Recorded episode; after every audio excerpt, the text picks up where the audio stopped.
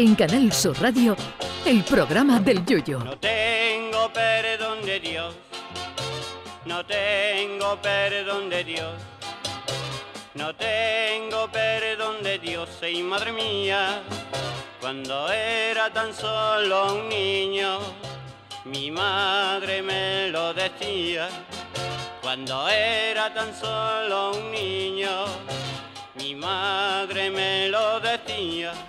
Hoy, 12 de octubre, se celebra la fiesta nacional, que antes era conocida como Día de la Hispanidad, término que ha caído en, en, desuso en los últimos años porque mucha gente cree que el descubrimiento de América fue un caos, donde los españoles impusimos la brutalidad a los indios.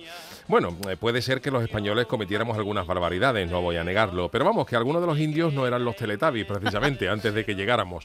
Los mayas, por ejemplo, te sacaban el corazón, pero no para ver si tenía las arterias obstruidas y ponerte un muelle, sino para ofrecerte como sacrificio humano a sus dioses. Antes de la llegada de Colón, los mayas hacían sacrificios humanos y tras la llegada de los españoles, el mayor sacrificio que hicieron los mayas era levantarse a las 7 de la mañana para ir a misa, que eso sí que es un sacrificio. No el ir a misa, sino levantarse a las 7.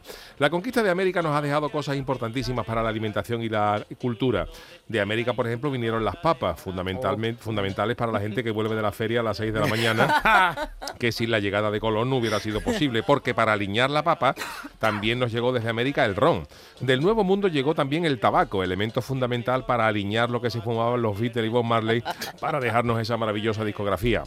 A América también le tenemos que agradecer el chocolate que viene del cacao, porque sin la epopeya de Cristóbal Colón todavía estaríamos mojando los churros en casera blanca.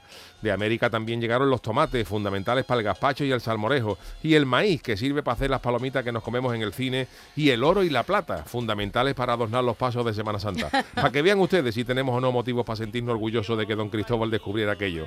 Si es que de verdad, eh, haber descubierto América nos ha hecho tener que aguantar a personajes como Donald Trump. ¿eh?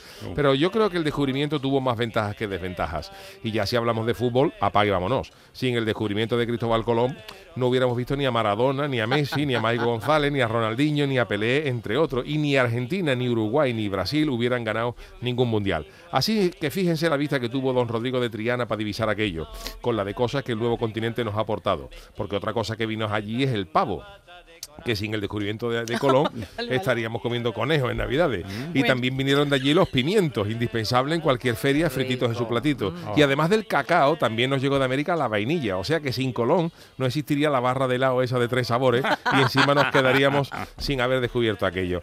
Así que feliz día de la hispanidad, que a mí me gusta decirlo así. Y felicitamos también a todas y a todos los pilares, desde Pilar Rubio a el pilar del garaje de mi casa con el que tengo tanto roce, que aunque dicen que el roce hace el cariño, sinceramente en este caso no lo creo. Lo único malo del descubrimiento es que gracias a don Cristóbal Colón hoy es fiesta y da tela de coraje curra mientras todo el mundo está revoleado en su casa a las 10 de la noche. Ay, mi velero, velero mío. Canal Sur Radio. Llévame contigo a la orilla del río. El programa del Yoyo.